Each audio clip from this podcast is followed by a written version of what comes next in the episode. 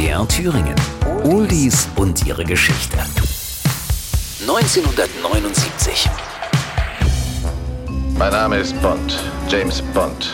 Und wieder ist Geheimagent James Bond im Auftrag ihrer Majestät unterwegs. Natürlich mit der Lizenz zum Töten. Der neue Bond-Film Moonraker kommt in die Kinos und Pink Floyd bringt Another Brick in the Wall Part 2 heraus.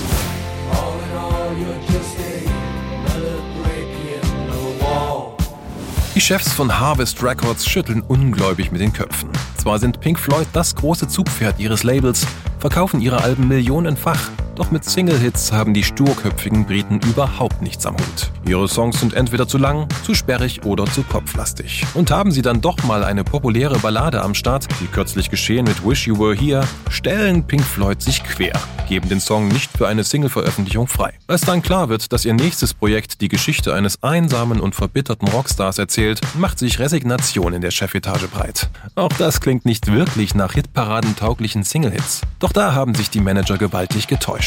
In einer kleinen Passage des Konzeptalbums The Wall beackert der kreative Kopf des Werks Roger Waters die Schulzeit des Protagonisten und hat dabei auch so ein bisschen seine eigene Kindheit im Kopf. Sadistische Lehrer, Prügelstrafe, Mobbing, all das hat er auch selbst erlebt und scheint damit nicht allein zu sein. Mit den Zeilen trifft Waters weltweit auf offene Ohren, auch weil die Worte in für Pink Floyd ungewöhnlich eingängige Sounds verpackt sind. Fertig ist das, womit niemand mehr gerechnet hätte. Another Brick in the Wall Part 2 wird ein weltweiter Single-Hit für Pink Floyd. Der Text. Waters drückt darin seinen Ärger über die gefühlte Unterdrückung der Schüler durch sadistische Lehrkräfte aus und schlüpft dabei in die Rolle eines Schülers. Wir brauchen keine Erziehung, wir brauchen keine Gedankenkontrolle, keinen Sarkasmus im Klassenzimmer. Lehrer, lasst die Kinder in Ruhe. Alles in allem ist es nur ein weiterer Stein in der Mauer. In den Charts. In Deutschland ist Another Brick in the Wall Part 2 vier Wochen auf Platz 1. Konkurrenz um die Spitzenposition kommt damals von der Goombay Dance Band mit Son of Jamaica.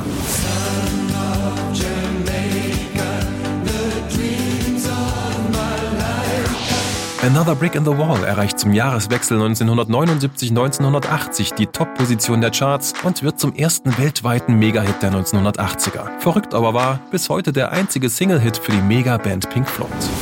Oldies und ihre Geschichte. Jede Woche neu bei MDR Thüringen, das Radio. Und als Podcast in der ARD Audiothek und überall, wo es Podcasts gibt.